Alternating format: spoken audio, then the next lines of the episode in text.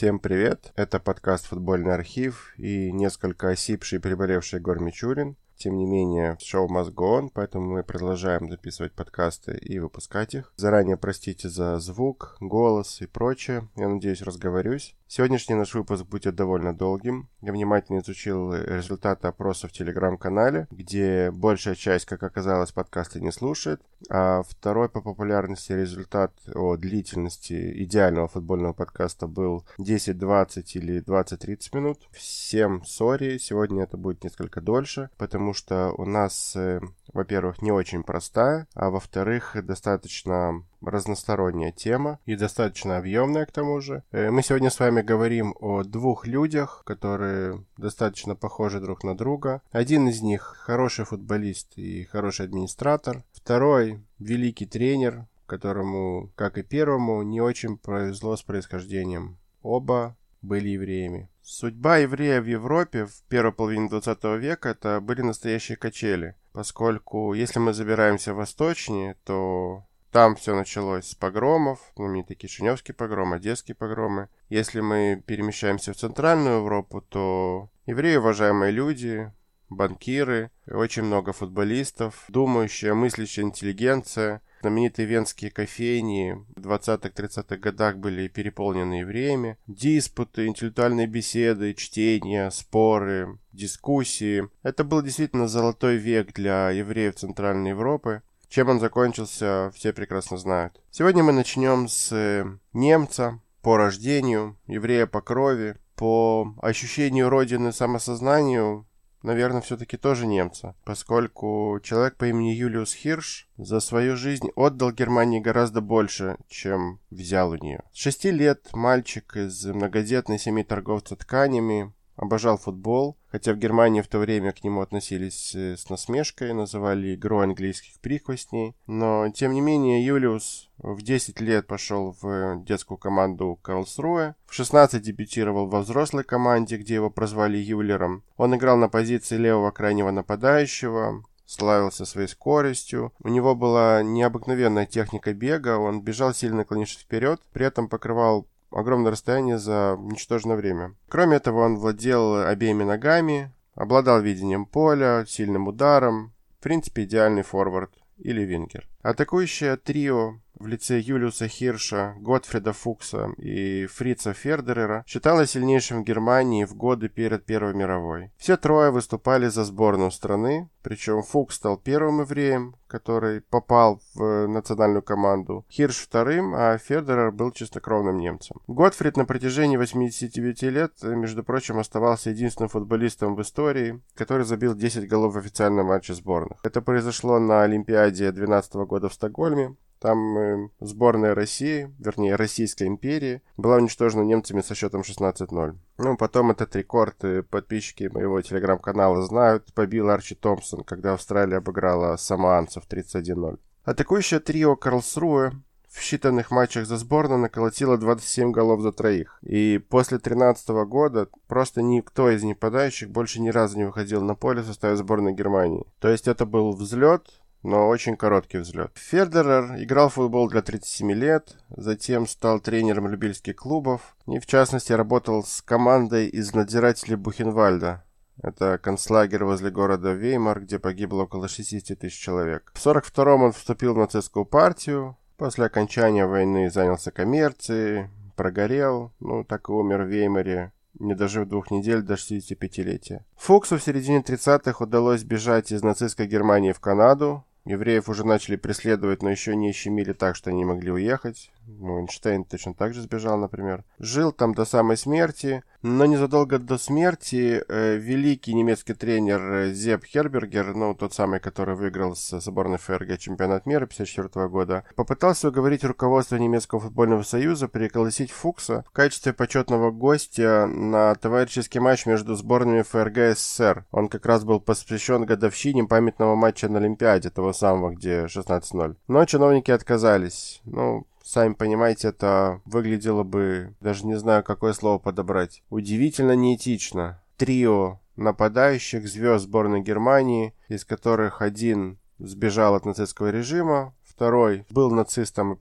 Ну а о судьбе третьего мы сейчас с вами узнаем. Судьба Юлиуса Хирша как и судьба миллионов евреев, была достаточно трагичной. Десятые годы 20 века футбол Германии по-прежнему оставался любительским, то есть игроки играли простите за масло масляное, в своих клубах, не получали за это никаких денег и вынуждены были искать дополнительные заработки. Суперзвезды могли сниматься, например, в рекламах, кто-то даже играл в любительском кино, а остальные просто работали на гражданских работах. Буквально в прошлом выпуске я уже рассказывал о том, как справлялись с подобными ситуациями в Англии и Шотландии в конце 19 века. В Германии злоупотреблений было не меньше. Например, в 1913 году э, фирма, которая была тесно связана с руководством клуба Гройтер из Фюрта, ну, Гройтер Фюрт, это достаточно известный клуб Германии, предложила Юлиусу хорошую работу с более чем высокой зарплатой. То есть фирма, да, не, никак не связана с футболом, якобы. Футболист переехал в Хюрт, тут же стал игроком местного клуба. Клуб тогда был крупнейшим в Германии и, соответственно, помог ему стать чемпионом страны. А Хирш в том же сезоне был признан самым ценным игроком. В тяжелейшем финале соревнования, где Фюрт играл против Лейпцига, игроки провели на поле 160 минут, поскольку тогда никак не знали,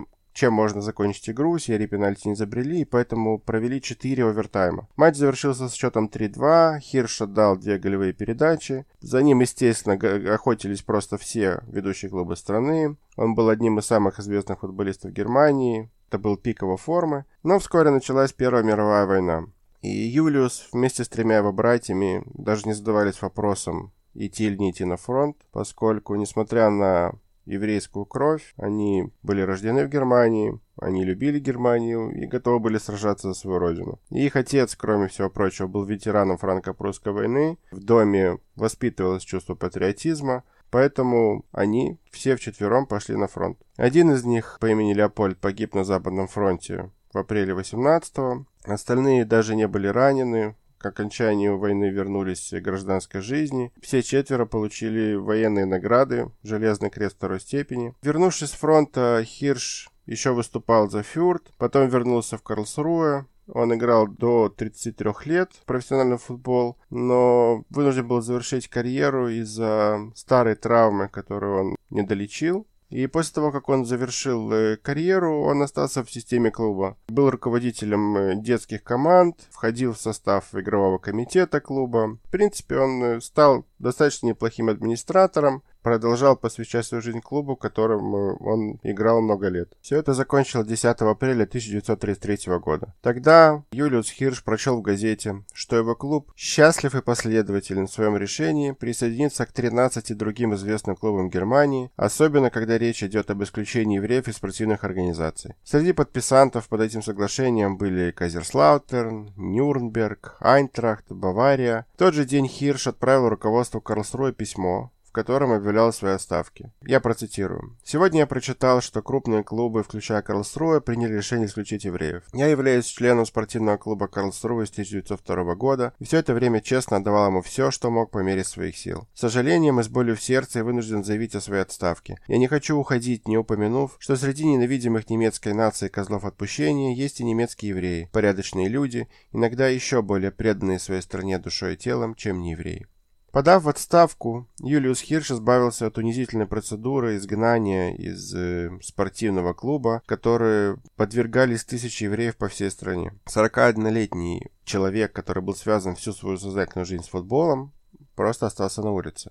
Он мог попытаться переехать в другую страну, поскольку еврейские клубы были по всей Европе. Мы помним, что вот э, Белла Гутман, например, играл за один из таких. Но он не хотел уезжать из Германии, поэтому выбрал просто поиграть за еврейский клуб из Карлсруэ. Он назывался Терн Клаб 03. 42. Юлиус Хирш вновь одел форму и начал играть в футбол. И даже выиграл с этим Терн-клабом чемпионат для еврейских клубов в Бадене. Э, Юлиуса Хирш настолько любили и уважали в Большом Карлсруэ, что поддерживали с ним отношения даже несмотря на всяческие запреты, которые с каждым годом все больше и больше давили на евреев. Например, Хирш не мог даже пойти на стадион на домашний матч клуба, поскольку евреям запрещали посещать спортивные мероприятия. И бывший одноклубник Юлиуса Лоренс Хубер, он стал состоятельным бизнесменом, и он часто помогал бывшему одноклубнику, снабжал его продуктами из своего магазина. Текстильный бизнес семьи Хиршей обанкротился. Сам Юлиус, после того, как уже не мог играть в футбол, тем более, что еврейские клубы тоже начали расформировать. Пошел работать в муниципалитет и работал фактически мусорщиком на городской свалке, получая жалкие гроши. В тот период он э,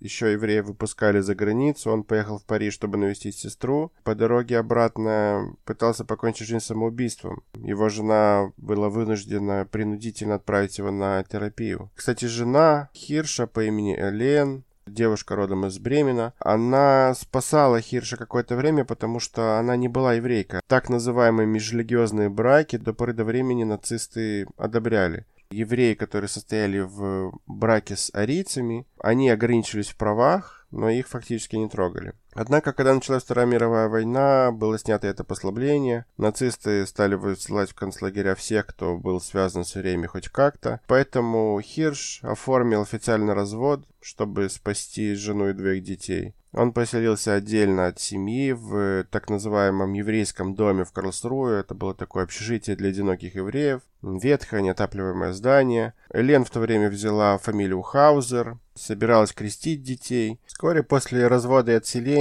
Юлиус получил предписание явиться для регистрации на биржу по трудоустройству на Востоке. Это был прекрасно всем известный эвфемизм. Все знали, что они поедут куда-то, где не будет слишком хорошо, но никто не думал, что это концлагеря, где мучают до смерти. Несмотря на подобные предчувствия, евреи не сопротивлялись, грузились в эти вагоны, которые со всей Германии, со всей Центральной Европы свозили евреев э, в концлагеря, преимущественно построенные на территории Польши. И 1 марта 43 года Юлиус Хирш и еще 11 евреев сели на поезд. Это был печально, но это был последний транспорт, который ушел из Карлсруя в Освенцим. Жену бывшего футболиста сборной, бывший участник Олимпиады, не отпустили с работы, поэтому провожала его только дочь, 15-летняя Эстер.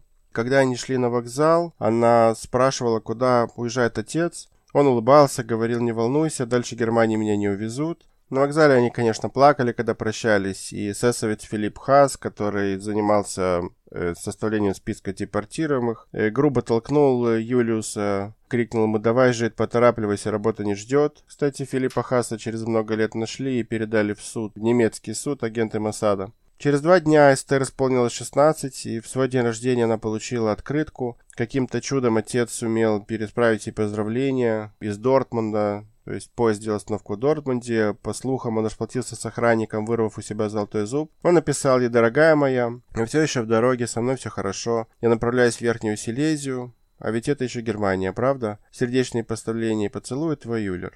На тот момент Юлиусу Хиршу был 51 год. Больше о нем никто ничего не слышал. Остается неизвестным, как, когда где погиб двукратный чемпион Германии, поскольку его имени нет в э, многотысячных списках, которые немцы вели, уничтожая людей в Освенциме. Популярная версия, согласно которой эсэсовцы организовали футбольный матч и поставили больного изможденного Хирта в ворота, а потом расстреляли его, потому что он пропустил много мячей, э, ничем не подтверждена. По крайней мере, это ходили такие легенды, но документального подтверждения нет. После войны немецкий суд просто объявил Хирша мертвым, от балды поставив дату смерти 8 мая 1945 года. Разводы и крещение детей семье Хирша не помогли. За три месяца до окончания войны их выслали в чешский лагерь Терезиенштадт. Это был один из центров нацистской пропаганды, где пытались показать, что система трудовых исправительных учреждений гуманна, но на самом деле только в этом месте погибло около 30 тысяч человек, еще около 100 тысяч были высланы в лагеря смерти. Брат и сестра, дети Хирша, Эстер и Хейнельд сумели выжить. Они были освобождены советскими войсками в мае 45-го таскали мать и уехали к родственникам во Францию. После окончания войны Лен Хаузер сменила фамилию обратно на Хирш. Кончалась она в 1966 году, 1 марта, ровно через 23 года после того, как э, поезд увез ее мужа в Освенцим. Память о футболисте Юлиусе Хирше пытались навсегда вычеркнуть из футбольных архивов Германии. В 1939 году популярный журнал «Кикер» опубликовал коллекционные карточки всех игроков за всю историю национальной сборной. Естественно, ни Юлиуса Хирша, ни Готфрида Фукса в этом списке не было. И даже в послевоенные годы долгое время о них э, старались не вспоминать. Не только после наступления 2000-х э, футболистов наконец э, почтили так, как они этого заслуживали. В 2014 году, например, городской совет Карлсруэ переименовал две улицы, на перекрестке которых когда-то находился стадион, в честь Хирша и Фукса, которые именно здесь забивали, давали голевые передачи, получали овации. А с 2005 года немецкий футбольный союз вручает премию имени Юлиуса Хирша людям и организациям, которые борются с антисемитизмом, расизмом и дискриминацией. Первым обладателем этой премии стала Мюнхенская Бавария за матч мира э, между юношеской командой клуба и объединенной израильско-палестинской командой. Премия стала ежегодной. Теперь каждый год, когда лауреаты поднимаются на сцену, на них со старой фотографии смотрит Юлиус Хирш. Это фотография вырезана из э, большого командного снимка, на котором изображена вся команда Карлсруэ, чемпиона Германии образца 1910 года. И на этом снимке Юлиус Хирш, молодой, в дорогом костюме, с чемпионским перстнем, сидит, полон сил, в мечтах о блестящей дороге к славе, к великолепной карьере, которая должна была бы обеспечить всю его будущую жизнь. Но закончилось все совсем по-другому.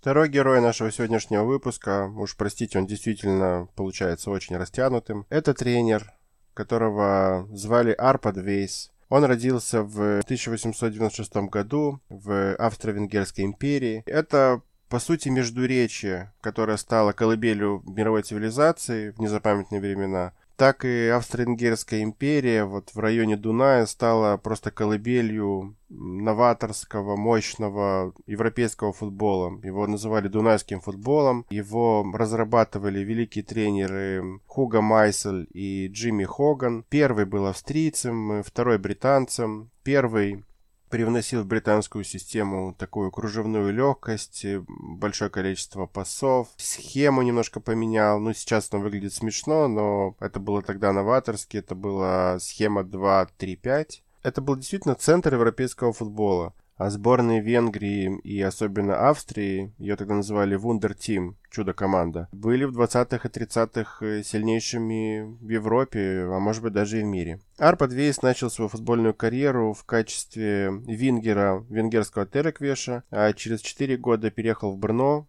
там он э, заиграл в еврейском клубе Макаби, тот же период он дебютировал за сборную Венгрии, съездил в ее составе на Олимпиаду 24 года. Капитаном команды был тогда уже хорошо нам знакомый Белла Гутман. Правда, на турнире он ни одной минуты не сыграл. А сам Белла Гутман на том турнире, кстати, отметился несколькими веселыми поступками. Например, он считал, что чиновники, которые поехали сопровождать сборную, слишком шиковали, тогда как футболисты получили номера в дрянных отелях, где бегали крысы. И вот, пытаясь это доказать, он поймал двух крыс и прибил их к двери чиновников. Ну, был страшный скандал, естественно. В составе Макаби, который много ездил по Европе с высочными матчами, и, соответственно, целая сеть еврейских клубов э, по всей Европе, постоянно организовывала еврейские турниры, на них приглашались команды из разных стран. Это была мощная движуха в то время. Так вот, э, вместе с Макаби Арпад попал в Италию. Его там заметили скауты Падовы. В 28 лет он э, стал игроком итальянского чемпионата.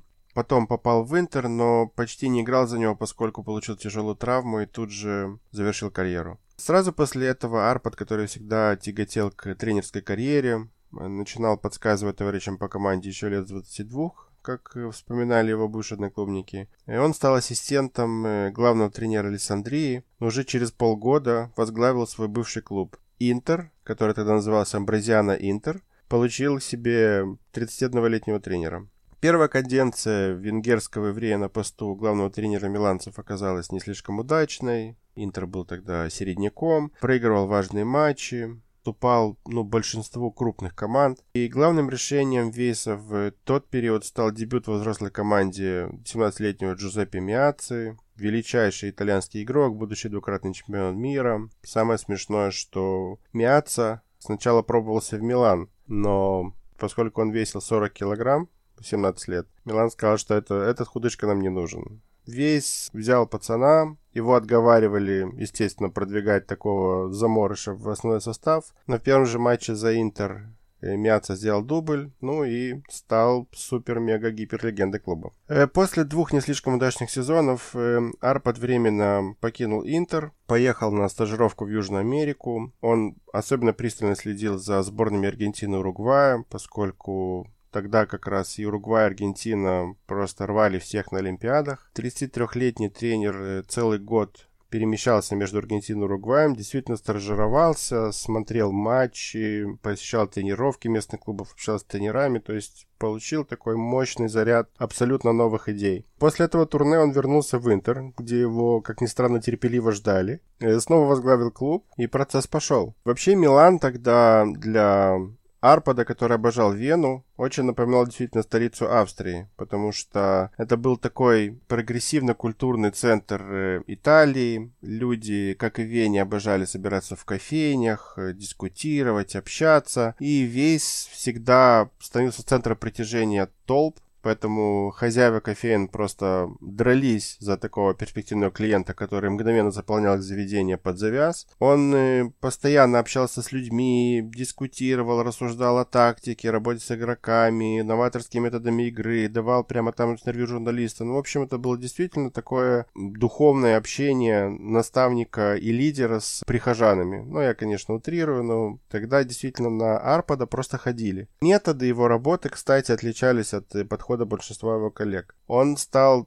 фактически первым тренером в Италии, который одел спортивный костюм и присоединился к тренировкам футболистов. Он реально гонял с ними мяч во время тренировок, лично участвовал в многих упражнениях и даже бегал кроссы. И главным вкладом Арпада в итальянский футбол стала адаптация известной схемы WM, которую разработал э, тренер Герберт Чепмен самый главный, пожалуй, новатор английского футбола 20-х годов, великий тренер Арсенала. Венгер действительно восхищался англичанином, перенял множество идей. Он имплантировал в местную игру такой небольшой ноткой южноамериканской и с небольшим перекосом э, в сторону обороны. В общем, Тактические принципы и игровая философия Вейса настолько отличались от общепринятых, что он был вынужден записать это в такой футбольный учебник, предисловие к которому написал легендарный тренер Виторио Поццо. Это тренер, который дважды выиграл с Италией чемпионат мира. Так вот, этот учебник Вейса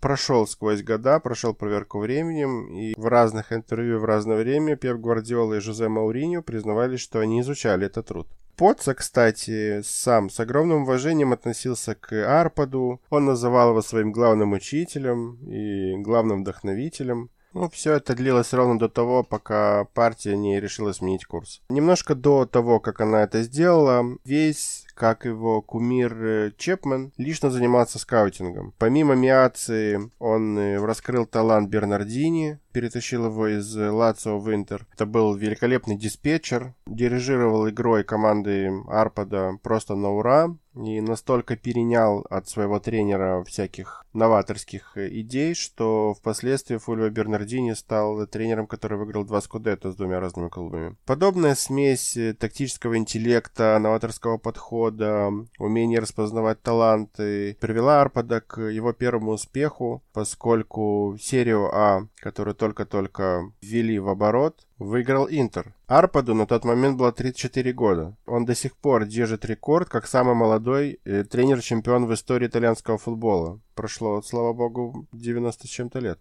В том же году миланцы дошли до полуфинала Кубка Метропы, это такое международное соревнование клубов и Центральной Европы, что-то вроде предтечи современного Кубка Лиги Чемпионов, бывшего Кубка Чемпионов. Ну, его, кстати, активно продвигал все тот же Майсель. Там, правда, в полуфинале проиграл Спарте.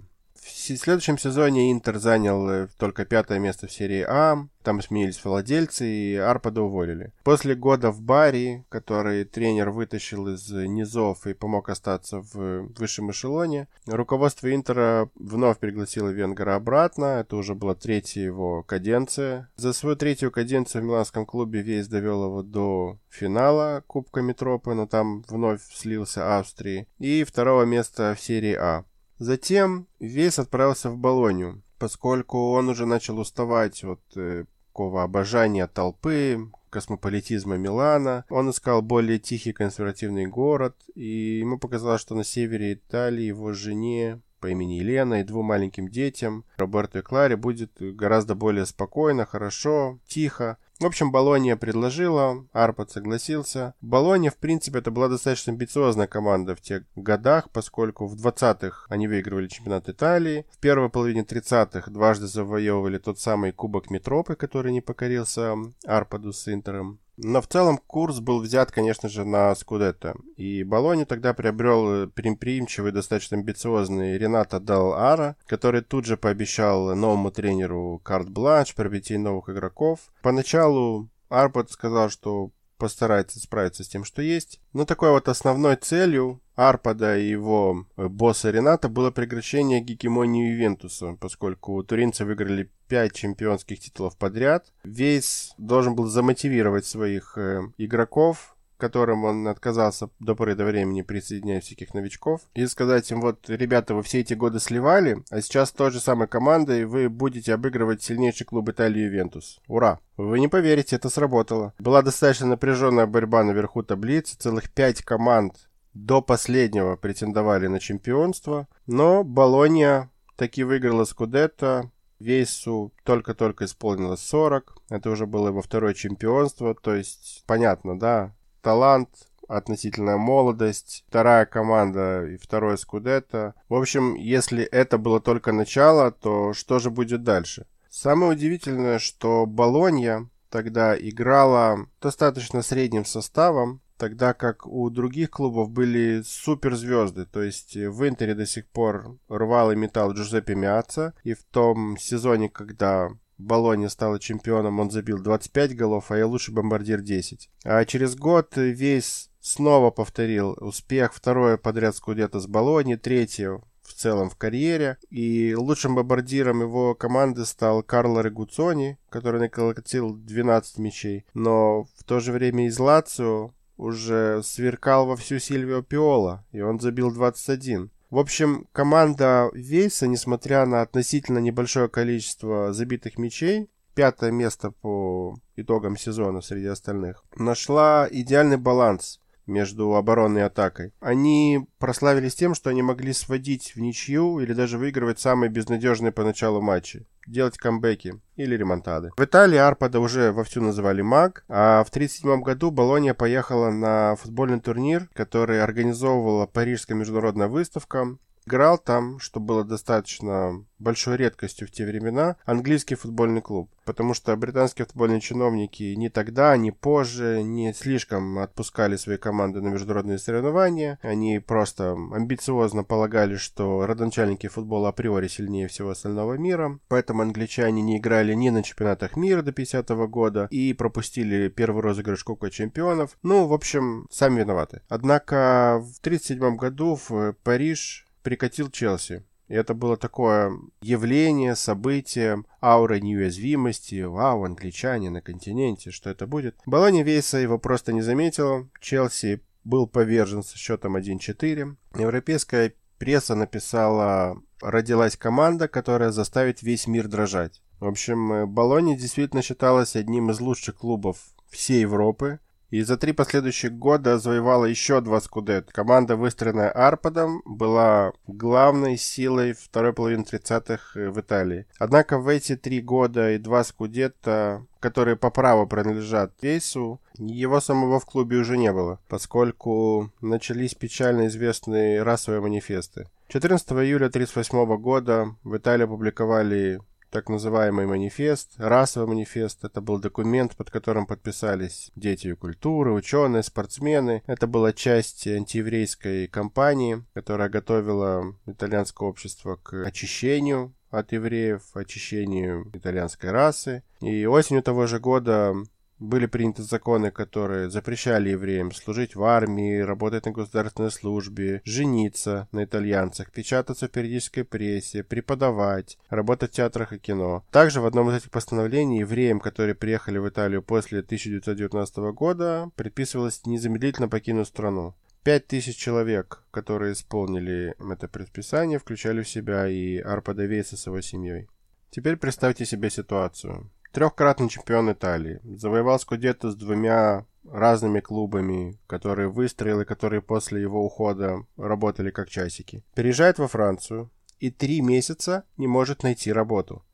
Три месяца ни один французский клуб не соглашается нанять на работу венгерского еврея. Весной 1939 года Вейсу и его семье пришлось переехать в Голландию, где тренеру предложили возглавить э, слабенький такой Дордрехт, он боролся за выживание в местном чемпионате. Это был маленький клуб, маленький город. Только что весь тренировал команду, которую называли одной из лучших в Европе, которая обыгрывала Челси. И вот сейчас он возглавляет Дордрехт. Но Вейс был прагматичным человеком. Он считал, что безопасность его семьи, она важнее любых амбиций. Он привык упорно работать со своими футболистами, поднимал с низов слабый Барри. Он работал даже в Наваре какое-то время. Его не пугала перспектива работы в безвестности, скажем так. Таким образом, в первый же год Дердрехт остался в высшем дивизионе, сохранил свою прописку, а через год поднялся на пятое место в турнирной таблице, и это до сих пор лучший результат в истории команды команды.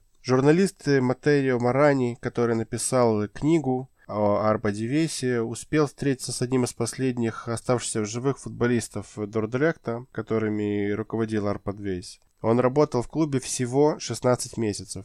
За это время поднял клуб, как мы уже знаем, на рекордное для него место в голландском чемпионате, а также навсегда остался в памяти игроков Дордрехта. Один из них, вот этот самый, который остался в живых, с которым встретился журналист, он сказал, его уроки тактики были опытом, которого мы не получили ни до, ни после, ни от кого другого. Когда нацисты захватили Голландию, местным жителям запретили нанимать на работу евреев. Вейс пытался уехать из Дордрехта, но для этого нужно было подкупать чиновников офицеров. Зарплата у него в склобном клубе таком была маленькая, накопление из Италии он вывести не сумел. В общем, денег у семьи не было. В августе 42 года гестапо арестовало всю семью. Их отправили в трудовой лагерь в Вестерборг. Они работали там на протяжении нескольких месяцев. И после этого их погрузили в печально известные товарные вагоны, которые курсировали по всей Европе, и конечным пунктом назначения которых вы прекрасно знаете, это Освенцим. Сразу же после прибытия на вокзал лагеря смерти семья была разделена. Жена Елена, сын Роберто и 8-летняя Клара тут же были убиты в газовой камере. Самого Арпада отправили в трудовое отделение Освенцима. У него тут же от шока начались проблемы со зрением. Он страдал от дистрофии, от горя потерял рассудок. Он работал на Третий рейх 15 месяцев трехкратного чемпиона Италии, одного из главных итальянских тренеров 30-х годов, нашли утром 31 января 1944 года мертвым на нарах в его бараке.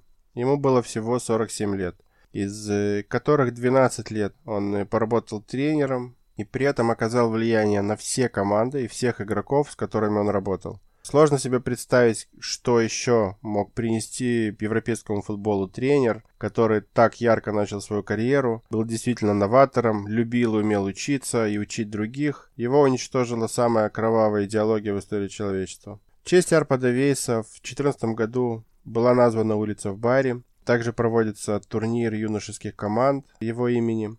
А за год до этого переименования в матче Кубка Италии между Интером и Болонией игроки вышли в футболках с фотографией Вейса и надписью «Нет расизму», после чего президенты обоих клубов подчеркнули что тренер действительно оставил неизгладимый э, след в их истории. И на стадионе Сан-Сиро была открыта мемориальная доска, посвященная Арпаду Вейсу. Представители пяти клубов Италии, с которыми он работал, присутствовали на этом открытии. Президент Болонии Альбано Гуаральди сказал, что клуб никогда не должен забывать, что он все еще оставался тренером Болонии, когда его вынудили бежать из Италии. И невозможно поверить в то, что гениальный специалист Арпад Вейс каких-то 70 лет назад был зверски замучен и погиб страшной смертью. В своем учебнике по футболу Арпад Вейс писал Авторитет тренера зарабатывается не принуждением, а его методами работы и уважением его игроков, которого он должен добиваться своими поступками. Тот, кто не сможет оказать положительное влияние на футболистов, которых он обучает, не может называться хорошим тренером.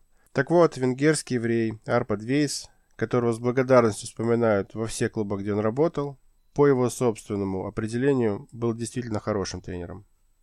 На этом сегодняшний подкаст завершен. Он и так превысил уже все возможные лимиты. Я вам честно признаю, что я собирался говорить об еще одном человеке, но тут уже время действительно не резиновое. Большое спасибо всем, кто слушает, комментирует, э, дает фидбэки. Мне это очень приятно, нужно, важно и полезно. Я буду стараться развивать подкаст для вас. Напоминаю, что есть группа в ВКонтакте и телеграм-канал Ссылки в описании. На них можно подписаться, давать те самые фидбэки, которые мне так нужны. Просто хвалить тоже нормально. Также участвовать в выборе тем для новых выпусков. Это идеи всегда приветствуются. Кроме того, напоминаю, что в описании выпусков есть ссылки на мои книги. Сейчас их э, книга футболе 3. Одна из них доступна только в электронном виде, остальные можно купить как в бумажном, как в аудио, так и в электронном. Ну и на этом, наверное, все. Не прощаюсь.